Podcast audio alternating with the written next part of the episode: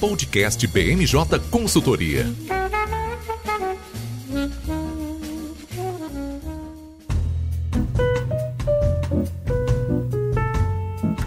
Olá pessoal, está começando agora mais uma edição do podcast BMJ. Eu sou o Lucas Fernandes e, como sempre, nós trouxemos um time de especialistas para conversar aqui comigo hoje. Vão participar dessa edição a nossa consultora Débora Jacinto. Tudo bem, Débora? Oi, Lucas. Oi, gente. Um prazer estar aqui. Prazer é todo nosso. Também aqui com a gente a nossa consultora Giovana Pessoa. Tudo bem, Gi? Oi, Lucas. Oi, pessoal. Tudo bem por aqui. É um prazer estar aqui novamente. E fechando o time de hoje, o nosso consultor Vinícius Colli. Tudo bem, Vini? Lucas, tudo ótimo. O Vini tá fazendo uma estreia aqui no podcast, né? A gente teve que, que ter essa mudança aí no Conselho do Ministério Público para conseguir puxar ele aqui para conversar com a gente. Bom, a gente vai falar nessa semana que devia ser mais curta, não devia ter nada de importante acontecendo, mas a política não dá trégua. A gente vai conversar nesse episódio sobre as perspectivas para a COP26, que é um, um, dos maiores eventos sobre mudanças climáticas é, realizado no âmbito da comunidade internacional. A gente já vê uma série de países se preparando para, enfim, para as declarações e para os compromissos que vão ser firmados nesse evento. E é, não acontece diferente aqui no Brasil, um país que está aí sob o, um escrutínio cada vez maior da comunidade internacional sobre a pauta ambiental e que tende a ser um dos protagonistas dessa, é, desse novo evento, né? E quando eu digo protagonista, talvez não da, da maneira mais positiva que a gente esperava. E também a gente conversa no episódio de hoje sobre a PEC que quer alterar a estrutura do Conselho Nacional do Ministério Público. É, existem ali alguns interesses por trás disso. Procuradores acusam parlamentares de dificultarem a atuação do MP, de tirar autonomia. Os parlamentares estão argumentando de que não é bem assim. Enfim, a gente vai discutir um pouco sobre essa PEC que está aí é, movimentando bastante a atenção do Congresso nesses últimos dias. Só para não perder o costume, a gente está gravando esse episódio na quinta-feira, dia 14 de outubro, e ele vai ao ar na sexta-feira, dia 15 em todas as plataformas de streaming. Bom, sem mais delongas, queria te chamar para a nossa conversa, Débora, porque, como eu disse, a COP vai acontecer só em novembro, né? Então a gente tem aí um pouquinho menos de um mês até a realização do evento, mas não param de sair notícias, né, sobre, sobre a COP e o, o comportamento de uma série de países. Queria que você desse para a gente um panorama do que está é, acontecendo até então de preparativos para o evento. Oi, Lucas. Então, pois é, esse mês de outubro agora, todo mundo só está falando de COP Porque a gente está com pouco menos de um mês, né? A gente está praticamente duas semanas para o início do evento. A COP26, que é a cúpula das partes da ONU para discutir as mudanças climáticas, a 26 edição ela estava prevista para acontecer no ano passado, em 2020, mas por conta da pandemia ela foi adiada. Então, até meados desse ano, lá para maio, junho, ainda não tinha certeza se ela ia acontecer presencialmente, como que ia ser, enfim, a logística, mas com o avanço da vacinação, é, manteve o, a data de 1 a 12 de novembro presencial, vai ser em Glasgow, no Reino Unido. Então, essa é uma COP que está sendo bastante aguardada, não só pelo Brasil, mas por diversos países a perspectiva é que ela seja a última COP regulatória, no sentido de que ela vai trazer diretrizes para a regulamentação, por exemplo, do mercado de carbono, que é o artigo 6 do Acordo de Paris, também sobre financiamento climático, uma pauta muito importante. Então, a expectativa global é que seja a última regulatória, principalmente à luz do último relatório do IPCC é, sobre aquecimento global e, enfim, diversas questões que precisam ser decididas para que as próximas COPs elas sejam de implementação. Então, esses dois pontos, né, financiamento climático e o mercado de carbono, estão sendo vistos como os cernes, né, os que vão nortear as discussões da cúpula e nesse, nesse painel também para, enfim, conseguir estabilizar o, o, aumento de temperatura, estabelecer um limite do aquecimento em 1,5 graus Celsius até 2100. Então, fazendo as metas até 2030, 2050, que a gente já tem vários países que estão com essas metas parciais, né, 2030 pra,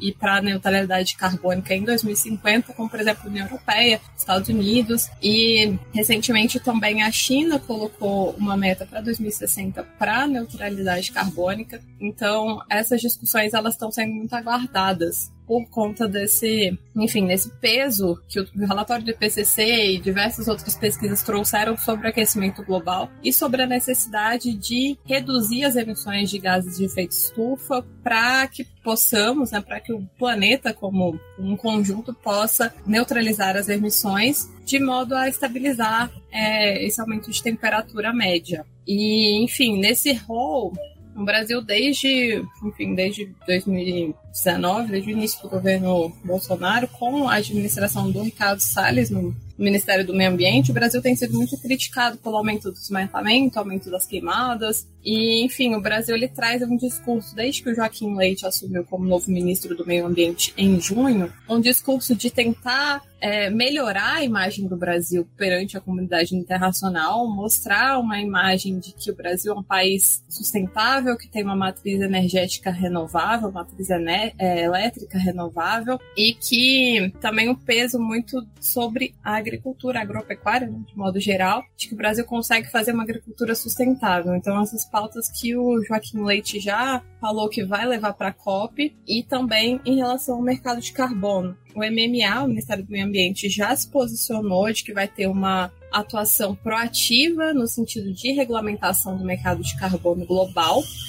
e em relação ao financiamento climático, é que desde o Acordo de Paris existe uma meta de que os países desenvolvidos financiem por o valor de 100 bilhões de dólares anuais para é, essa para políticas renováveis, para renovação da, de matrizes energéticas e para políticas de redução de desmatamento e de redução de gases de efeito estufa de uma maneira geral. Então, o Joaquim Leite já declarou em diversos momentos, inclusive essa semana, ele voltou a dizer sobre isso, de que ele vai para essa cúpula com essa demanda de, financiamento climático para poder colocar as políticas do Brasil de redução de desmatamento. É, antes de. Tem alguns comentários, Débora, mas antes disso eu queria destacar um ponto que você trouxe, né? Você mencionou o relatório do IPCC, e aí vale é, demais para o nosso ouvinte, né? Caso não tenha ouvido o, o, episódio em que a gente abordou sobre esse tema, tá bem interessante, ali tem todos os, os detalhes do, desse relatório aí tão importante e que está servindo de base para uma série de projeções que são bem catastróficas, né? A gente não tem aí um futuro muito otimista se não houver um compromisso maior aí do, do Brasil e, e de várias potências em relação à redução da emissão de gases do efeito estufa. Agora, um ponto que você estava trazendo, né, Débora, na sua fala, é o quanto a gente pode perceber já uma mudança bem sensível, né, na condução da agenda ambiental brasileira, é, desde que o Ricardo Salles saiu e deu lugar para o novo ministro Joaquim Leite. Né? É, é, bem interessante a gente ver que ele não é um ministro muito popular. Tenho certeza que se a gente fizer aí uma pesquisa na rua, né, para algumas pessoas em um espaço público e perguntar quem é o ministro do meio ambiente, pouquíssimas vão saber responder. E isso talvez no, no momento atual que a gente está tá passando, né, e com as críticas que a gente sofre, nem seja algo negativo, né? Pelo contrário, porque o Ricardo Salles ganhou uma notoriedade grande não só no Brasil, mas internacionalmente, mas de de um ponto de vista bem negativo, né? Então talvez esse, essa mudança de imagem seja bem benéfica aí para o Brasil, apesar do, do, país continuar recebendo atenção de uma série de potências e, e, ser apontado aí por uma série de atores como um dos principais vilões aí no, no, na emissão de gases do efeito estufa. Um ponto que eu acho que diferencia bastante o, o Salles do Leite é sobre as prioridades, né, Débora? Você estava até mencionando sobre alguns temas que o Leite deve levar lá para a COP26. Tem um tema bem interessante que o Ricardo Salles sempre levava em todos os discursos que ele fazia, em todas as oportunidades que ele tinha, que era política de qualidade ambiental urbana, né? A gente vê isso perdendo espaço para para outros itens, né? Como, como você apontou aí na sua fala. Exatamente, Lucas. O Ricardo Salles ele tinha muito esse discurso sobre qualidade urbana, então ele era muito mais voltado para o urbanismo, enquanto que o Joaquim Leite, até pelo background dele, ele é uma pessoa que veio do agro, então é, ele está bem mais focado nessa parte de agricultura sustentável com é, conservação florestal. É, então esse é o ponto que ele está trazendo com mais ênfase. Então, inclusive, se você olhar a agenda dele, principalmente agora, né, pré-COP, que a parte urbana tem pouca, pouco espaço, ao contrário do Salles. Então, uma das agendas que ele está trazendo, que ele vai levar para a COP também, é o de pagamentos por serviços ambientais. Então, essa é uma das frentes que ele colocou como prioritária dentro da, da administração dele na pasta, que inclusive já vinha sido lançado os outros programas. Então, a gente tem o Floresta Mais, que é o programa do Ministério do Meio Ambiente para pagamentos de serviços ambientais. Então, ele tem outras modalidades dentro do Floresta Mais, Floresta Mais Carbono, Floresta Mais Bioeconomia, que cada um vai atacando uma das frentes e que o discurso do Joaquim Leite é de que de remuneração às pessoas que conservam, sejam elas é, produtores agropecuários ou também é, comunidades ribeirinhas, enfim, é, de que precisa ter um financiamento para pagar por essa conservação. Então, essa é uma das mentes que ele vai levar, inclusive, dentro dos cases que o Ministério do Meio Ambiente deve levar, deve constar muitos cases relacionados a isso, relacionados a produtores agropecuários que conservam é, floresta nativa dentro de suas propriedades e que eles precisam ser remunerados por isso. Então, mostrar dentro dessa pauta de que o Brasil consegue fazer uma agricultura sustentável, também de mostrar que a remuneração desses serviços ambientais é o que vai fazer, vai fomentar a redução do desmatamento. Então, ele vai atrás do financiamento climático também justamente por isso. E eu queria aproveitar esse gancho que a Débora trouxe para a gente para chamar a Giovana aqui para conversa, né? Porque se no âmbito é, doméstico a gente vê aí algumas propostas que visam bonificar boas práticas e incentivar ali é, as pessoas que estão de fato trazendo uma, uma gestão melhor dos recursos ambientais, do ponto de vista internacional, a gente já vê uma é, tendência muito maior de punir aqueles países que não estão fazendo muito bem a lição de casa, né, Giovana? Desde que a gente viu o, o Começar a ser discutido na União Europeia, a gente tem visto iniciativas muito parecidas sendo pulverizadas para uma série de outros exportadores muito importantes para a nossa economia, né? É isso mesmo, Lucas. Então, essa parte de comércio internacional é uma pauta muito importante também para ser discutida na COP em relação a essas parcerias comerciais, em relação a como os países estão se portando diante do cenário mundial. Então, quando a gente pensa que o comércio é responsável por grande parte das emissões, é evidente que alguns países vão tentar utilizar da sua política comercial para adaptar medidas em prol da preservação ambiental, né? Então, a, gente já conversou é, há alguns meses atrás sobre o CIBEM, que é, é o mecanismo de ajuste fronteiriço de carbono da União Europeia. Desde aquele momento, outras iniciativas de, sobre taxação de carbono têm sido discutidas, então a gente também viu o FAIR, que seria o imposto sobre carbono, sobre as importações de carbono dos Estados Unidos, e no Reino Unido também essa é uma pauta que está sendo sendo discutido, né? Ademais de outros países. Então a gente vê que a parte de comércio internacional também deve ser levada é, em consideração ali na, nas discussões da COP26, especialmente pensando que existe um risco, né, de aumento da frequência e da gravidade dos desastres climáticos. Então, se, se isso acontecer, se os desastres climáticos escalarem, tudo isso pode prejudicar a produção, as cadeias de suprimento, as rotas de transporte marítimo. Então, todo o custo é, das operações de comércio exterior pode ser comprometido. Um dado interessante que a gente viu o governo do Reino Unido levantar em relação a essa discussão das emissões de carbono é, e afins foi que, em agosto, o Reino Unido apresentou que os desastres naturais causaram quase uma perda de quase 3 trilhões de dólares nos últimos 20 anos. Isso é uma quantidade muito significativa de dinheiro, considerando os 20 anos anteriores, né? Então, ali entre, entre a década de 80 e 90, o mundo não perdeu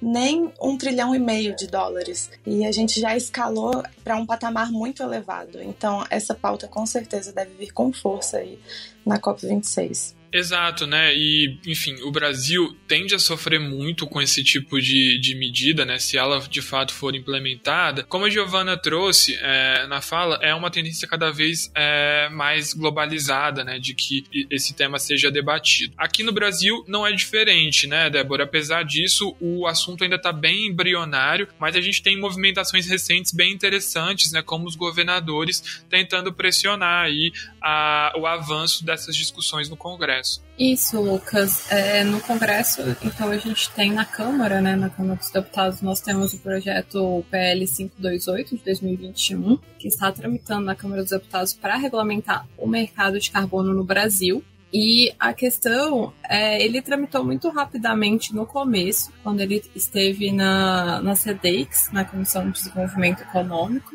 É, então ele foi apresentado um relatório muito rápido, mas desde junho ele está parado na Comissão de Meio Ambiente da Câmara. A Carla Zambelli, que é a presidente da SEMADES, que também é relatora, e ela falou que não tem pressa em aprovar logo esse PL, também bem em concerto com o posicionamento do Ministério do Meio Ambiente, de que um, seria bom regulamentar o mercado de carbono no Brasil só depois das discussões do mercado de carbono global, com as discussões da COP26. E então é, os governadores, igual você comentou, Lucas, eles estão pressionando realmente para um avanço mais rápido desse projeto de lei para regulamentar o mercado de carbono no Brasil. Então, né, no dia 7 de outubro, os governadores, a coalizão dos governadores pelo clima, enviou uma carta ao presidente da Câmara dos Deputados, Arthur Lira, para que o projeto seja aprovado com urgência. Então, é um projeto de autoria do Marcelo Ramos, que vai estabelecer regras para o comércio de créditos de carbono e que hoje em dia, o que a gente tinha comentado na fala anterior sobre o Floresta Mais Carbono, por exemplo, que hoje em dia a gente tem alguns mecanismos de mercado voluntário, mas não existe uma regulamentação nacional. Então, foram 15 governadores que querem que o Arthur Lira coloque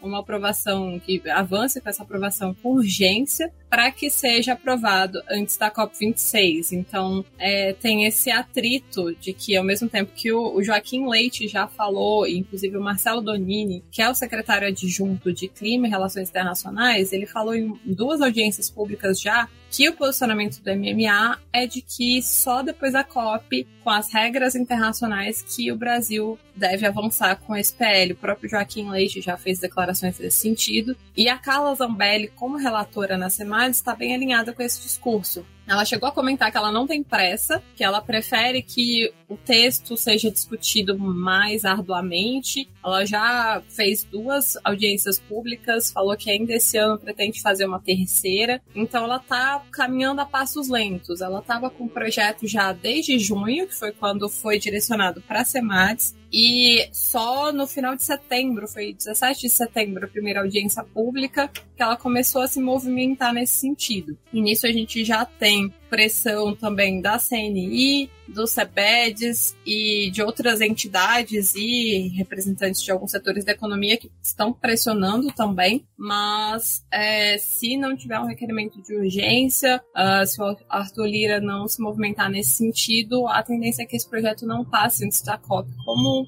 é esse desejo do tanto do MMA quanto da Carla Zambelli bem alinhada nesse sentido. Débora, é interessante você citar esse PL porque é, a gente vê essa resistência aí do governo em, em aprovar é, com urgência, né? Mas o que eu penso é que ainda assim o PL tem um texto bem abrangente, porque o mercado de carbono regulado inicialmente seria voluntário, né? Então a gente teria aí um, uma, uma diretriz que rege o país completamente, né? Mas ainda assim seria uma adesão voluntária pelo menos nos primeiros cinco anos. Então, é, se, esse, se esse PL fosse aprovado, é, seguramente a gente teria uma, uma levaria uma impressão melhor para a COP26 em relação a medidas concretas sendo adotadas no Brasil. É, eu acho que com esse texto poderia ser aprovado antes né, da COP, para depois fazer ajustes é, eventuais após esses cinco anos. Quando a gente olha no cenário internacional, os, os mercados de carbono que são é,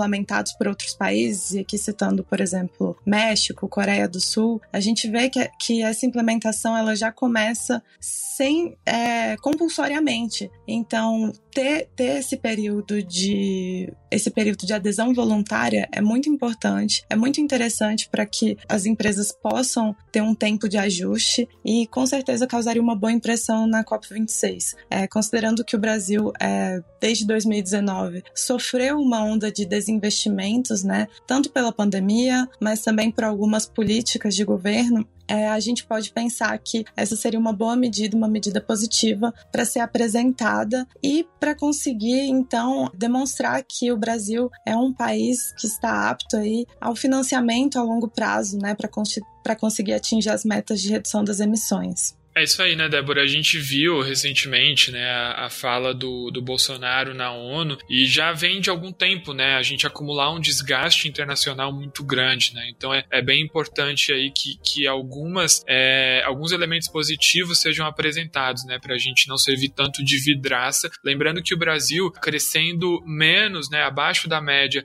das economias emergentes e também das economias do G20, né? Ou seja, todo mundo perdeu com a pandemia, todo mundo tomou um tom tombo muito grande no ano passado, mas o Brasil está demorando mais para se levantar desse tombo do que países com realidades muito parecidas às nossas, e não dá para dissociar isso de algumas políticas que ou não estão bem colocadas ou não são bem publicizadas aí para a comunidade internacional e não dá ali um interesse muito grande né, para o investidor estrangeiro. Não vou nem comentar sobre é, debate de ruptura institucional e, e, e discursos polarizados que também só servem para contaminar esse tipo de debate. Agora eu queria recuperar um ponto da sua fala, Giovana, que você falava muito sobre como questões climáticas né, são um risco muito grande para o comércio é, internacional. E um ponto que eu estava vendo na semana passada, né, eu estava relendo o relatório de riscos que o Fórum Econômico Mundial produz todo é, mês de dezembro, né, sobre o, o ano que vai vir, e dos sete principais riscos, tanto do ponto de vista de impacto quanto de probabilidade, quatro deles são é, relativos a questões ambientais, e aí eles vão desde efeitos climáticos extremos, até mudanças provocadas pelo homem, perda de biodiversidade, também a falha nas ações de combate às mudanças climáticas.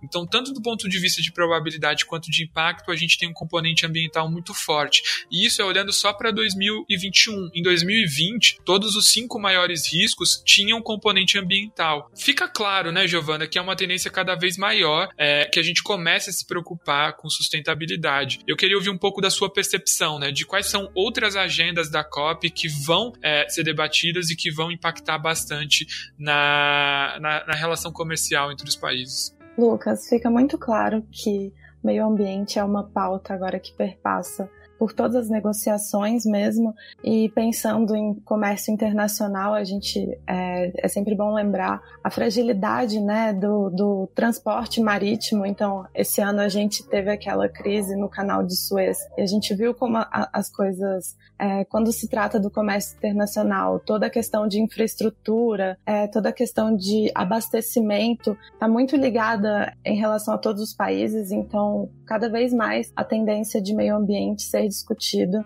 é aceita aí pelos países. Uma questão que a gente deve ver com bastante afinco aí na COP26, além da, da questão das emissões de carbono, é a mobilização de investimentos voltados para tecnologias e produtos sustentáveis, né? Então, é, hoje a gente vê que já existe uma, uma demanda maior por esse tipo de tecnologia. A gente vê, inclusive, que alguns países já começam a, a acelerar numa corrida para desenvolver essas tecnologias aí com maior rapidez, para ser os principais fornecedores de tecnologias verdes, né? Mas a questão dos investimentos em tecnologias verdes e o financiamento para que países, principalmente países em desenvolvimento, adotem medidas que é, apoiem o uso de tecnologias verdes, essa é uma pauta que, que deve vir a debate aí durante a COP26. Por quê? Porque é, o comércio internacional, uma, uma das grandes críticas a toda a logística do comércio é essa questão de poluição, é, até pelo transporte marítimo, pelo uso de petróleo, enfim, a pegada de carbono do comércio internacional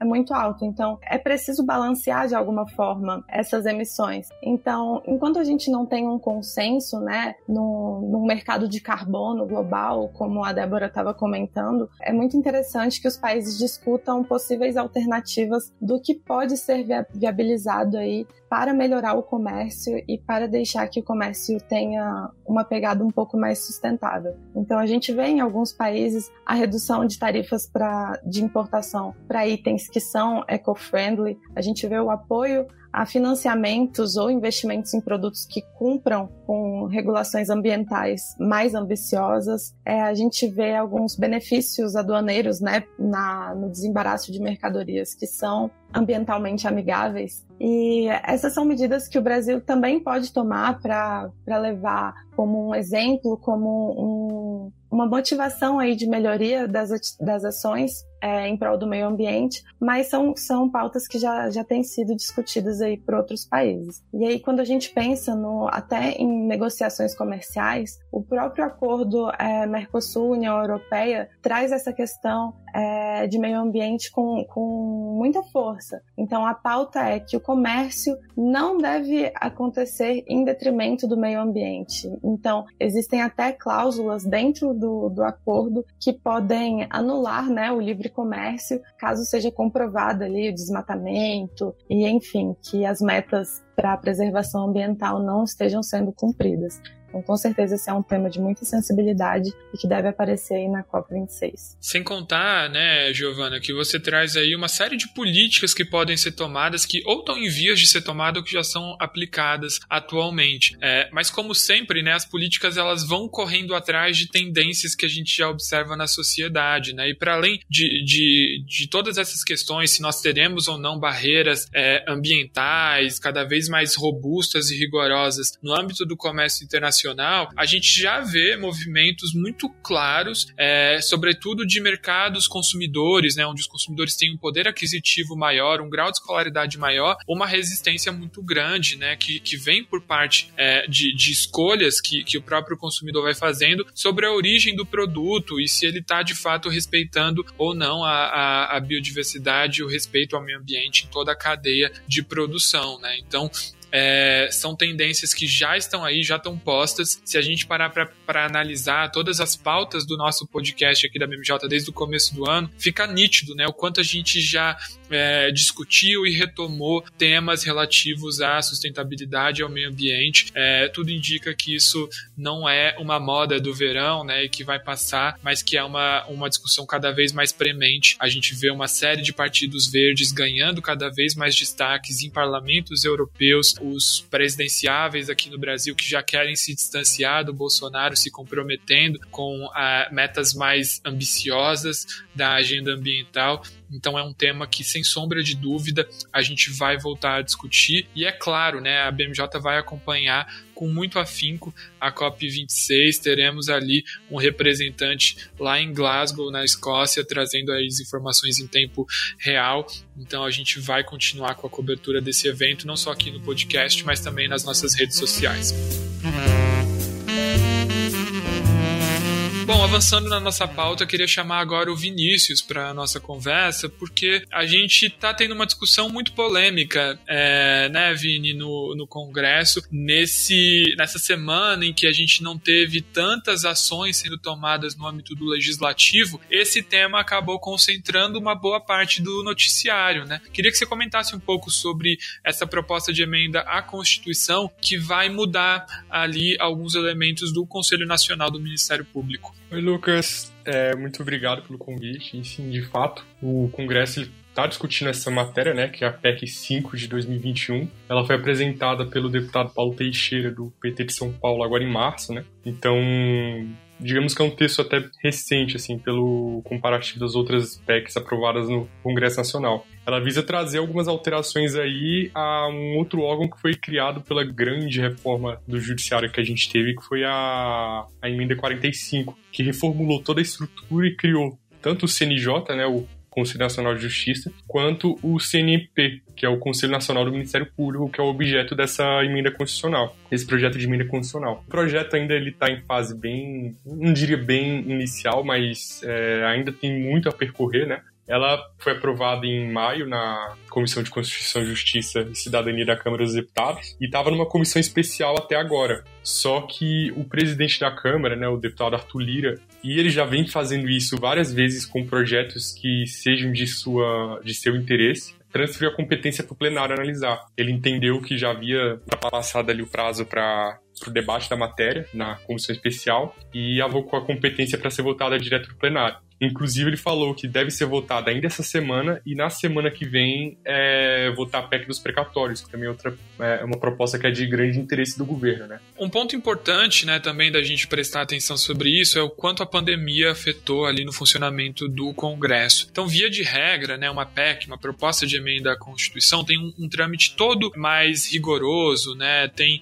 ali algumas dificuldades de que esse tipo de matéria seja tenha a tramitação acelerada, mas por conta da pandemia, né, houve aí a abertura de precedente para que propostas de emenda à Constituição consigam ser colocadas em discussão no plenário, mesmo sem o parecer final de comissões especiais. Né? Antes da pandemia isso não acontece. Então ainda é um resquício, o que reforça né, o, o, o grande poder que o, o Lira acumula. Né? A gente tem falado muito sobre a capacidade do Lira de aprovar matérias muitas vezes polêmicas, né? por isso que quando o Vini traz para a gente esse calendário aí de que a PEC pode ser aprovada já nessa semana, né, com o Lira dizendo isso, é, é bom a gente pelo menos confiar nessa palavra, acreditar que tem algum interesse aí por trás, porque ele tem sido muito eficiente nisso, né? E ele tem se valido de regras flexibilizadas do regimento que, que foram concebidas, né, por conta da pandemia e junto com isso tem um controle muito grande de repasses do orçamento, né? Então é um presidente sem sombra de dúvida super poderoso que consegue colocar pautas bem complexas em deliberação. Mas diga lá, Vini, queria que você comentasse aí sobre os principais dispositivos dessa medida. Ótimos pontos esses que, esses que você trouxe. Eu até adicionaria só mais um que, é, apesar de o Lira ele estar tá sendo bastante eficiente em estar tá aprovando essas propostas com uma velocidade enorme, né? O mesmo não vem acontecido no Senado, que normalmente o que tem acontecido é que essas propostas são aprovadas na Câmara e o Senado é, tem procurado dar maior, mais atenção ou até mesmo a, a, própria oposição travar discurso, né? E que provavelmente é o que deve acontecer com essa é, emenda, eu digo assim, provavelmente com base no, no, que a gente tem do Senado hoje, né? Principalmente pelo grupo ali de 20 senadores muda Senado, que é uma parcela bem expressiva do Senado e que já alguns já até se manifestaram contra, né? E que, em resumo, o texto original da proposta apresentado pelo, pelo deputado Paulo Teixeira, ele não era tão polêmico, porque ele simplesmente acre, é, acrescentava ele, ele removia um dos membros que seriam de indicação do Ministério Público para que fosse é, indicado pela Câmara dos Deputados e pelo Senado Federal alternativamente, né? É, essas principais críticas, elas são feitas principalmente por relação a membros do Ministério Público e a membros da, da magistratura, que têm entendido que é, essas alterações feitas pela relatora, que é o texto mais polêmico, elas são é, é, limitam em muito a autonomia funcional dos membros do Ministério Público. Então, é, é acabaria cerceando o que é previsto pelo princípio da independência funcional, que é um princípio constitucional que garante que o procurador, o membro do Ministério Público, ele vai ter toda a estrutura ali legal de, de equipamento, enfim, de toda a estrutura do Ministério Público para estar tá realizando as suas atividades, né? E atualmente a Constituição prevê que o membro do Ministério Público, ele, o corregedor no, do Ministério Público, na verdade, ele não toma decisões é, de forma liminar, digamos assim, ele simplesmente faz recomendações ao Conselho e o, e o próprio Conselho determina se vai ter alguma punição ou não. E com as autorizações da relatora, ele basicamente, é, ela basicamente entende que o, o corregedor, assim, na própria redação do texto, fala que apreciar de ofício os atos dos membros do Ministério Público, podendo rever, desconstituir ou fixar prazo para providência. Então, nesse caso, ele coloca um grande poder nas mãos do, do Corregedor Nacional do Ministério Público para justamente estar tá modificando esses atos do, do, dos procuradores, né? O que diversos membros do Poder Judiciário têm falado que é uma afronta ao próprio Poder Judiciário que seria o competente para estar tá fazendo essas suspensões é, dos atos do o que porventura sejam considerados legais. O que o autor da proposta e a própria relatora negam, que falam que, que não, que olha, veja bem, é simplesmente uma forma de, de, de controle administrativo. Então você não estaria é, é, gerando um poder judicial de legalidade, mas um poder administrativo. E outro ponto que tem sido, eu acho que talvez a maior polêmica, é que atualmente o Corregedor Nacional de Justiça é eleito em sessão secreta do Conselho de, Nacional do Ministério Público, do pleno do Conselho. Então você não tem nenhuma interferência política por trás disso. O texto novo propõe que seja transferido essa competência da eleição para o Congresso Nacional, sendo é, indicado de forma alternada entre a Câmara dos Deputados e o Senado Federal. Então, a, a, a expectativa, a, a maior crítica é que estariam colocando na mão de alguém indicado pelo Congresso Nacional o, o, o poder de estar julgando, digamos assim, eu acho que a gente pode falar assim, os atos do, desses do, dos procuradores, né? E nomes de peso já se manifestaram, por exemplo, e, e assim, nomes de peso mesmo, eu cito aqui até o ministro Chiet, da terceira sessão do STJ, que é a, a sessão de direito penal. Ele fala, ele foi procurador, né, por 26 anos, e ele mesmo fala que olha, é, isso vai limitar em muito a tarefa do, do, Ministério Público, vai gerar um medo de um poder que foi criado na Constituição para ser o poder do cidadão sobre os atos do, dos atores políticos do Estado, né? Então,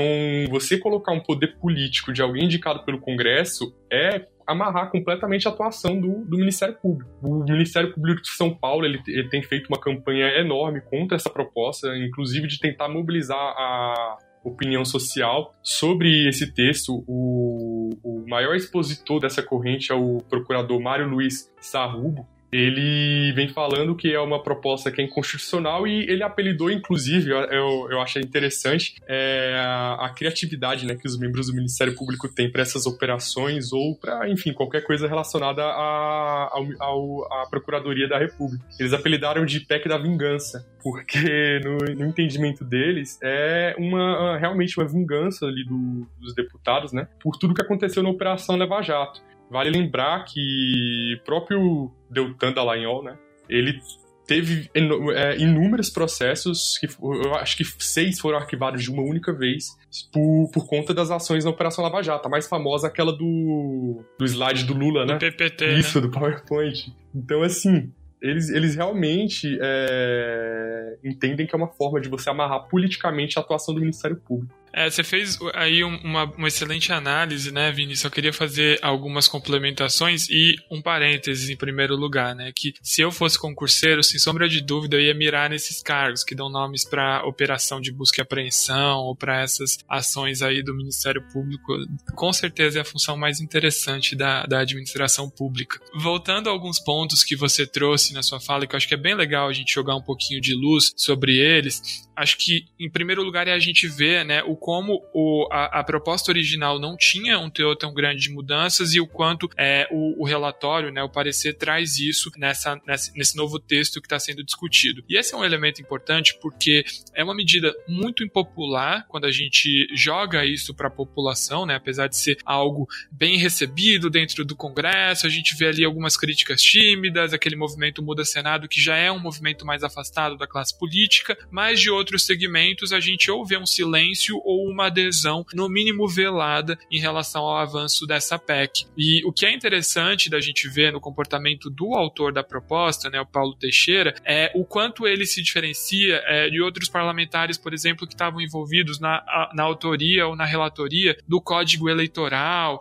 e de outros tipos de proposta que também tinham um, uma carga muito negativa. Né? Esses parlamentares se afastaram da mídia e o Paulo Teixeira não. Tem uma, uma, uma grande chance de você ligar a TV nesse momento e ele tá dando entrevista em algum canal é, de, de, de, notícias 24 horas. Né? Ele de fato está fazendo uma peregrinação para tentar convencer a, a, população de que não é tudo isso que está sendo discutido, mas até o momento não tem sido muito convincente do ponto de vista de, de engajamento popular. O outro ponto que foi é, um elemento que você trouxe aí muito bem na sua fala, né, sobre essa questão da vingança em relação à Lava Jato e o como a gente pode ver que o tabuleiro de xadrez da política mudou bastante no que diz respeito à operação e, sobretudo, na capacidade que a operação e que o Ministério Público tem de se mostrar né, como uma instituição muito respeitada. Isso, de alguma maneira, perdeu é, nos, últimos, nos últimos anos. Prova disso ali é o esvaziamento da, das manifestações do MBL, né, um, um movimento de, de notório apoio ao Ministério Público. E sobre esse ponto, o que, o que eu acho muito pertinente destacar que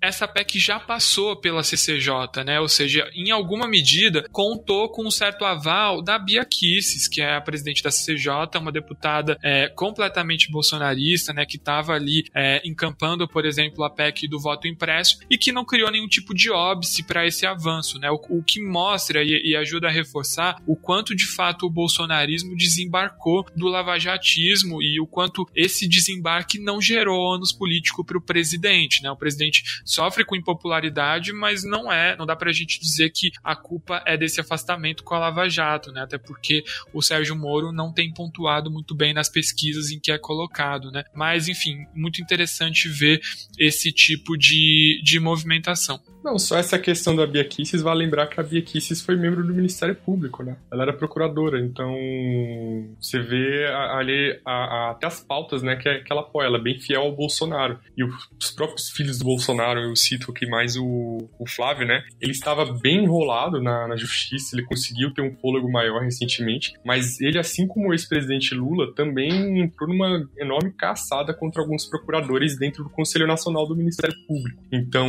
você quando você começa a olhar assim esse tabuleiro que você citou, a gente consegue verificar que até influência do governo nesses assuntos, né? Então é uma PEC assim que ainda vai dar muito o que falar que o Ministério Público já sabe, em partes, que a batalha ali na Câmara está perdida e eles provavelmente vão mirar no Senado. E eu acho que no Senado tem mais chance de eles conseguirem alguma coisa, porque o Pacheco quer ser candidato à presidência ou à vice-presidência da República, né? Então é uma proposta que macula bastante imagem. A gente está praticamente dois meses e meio de 2022, que é um ano eleitoral. Então, se não for aprovado agora, ano que vem é que não aprova mesmo. Que nenhum parlamentar vai querer se sujar a sua imagem com a população com assuntos desse tipo, né? Excelente ponto, né? Pacheco tá com um discurso 100% aí presidenciável. É, outro ator importante no Senado vai ser o Davi Alcolumbre, que preside a CCJ, que por é, regra regimental, né, é a comissão que vai analisar não apenas a admissibilidade, mas também o mérito dessa PEC. Então vale ficar de olho nisso e também sobre o silêncio de uma autoridade muito relevante, o Augusto Aras, né, procurador-geral da República, várias vezes acusado de não agir com, com o devido rigor para punir é, ou para investigar ações do presidente Jair Bolsonaro, também não está ali fazendo muitas críticas em relação a isso, mostrando que de fato é um chefe do Ministério Público muito distante da sua própria categoria, né? Lembrando que não passou pela lista tríplice, não, não passou pela eleição interna, que até o, o governo Dilma era a tradição que fosse seguida para a nomeação do chefe do, da PGR. Bom, pessoal, eu queria agradecer demais a participação da Débora, da Giovana e do Vinícius aqui comigo hoje. O bate-papo foi mega qualificado, muito bom. E queria convidar todos vocês que nos ouviram até agora a seguir a BMJ nas redes sociais. Eu fico por aqui e até a próxima. Podcast BMJ Consultoria. Não deixe de acompanhar a BMJ em nosso site www.bmj.com.br e em nossas redes sociais.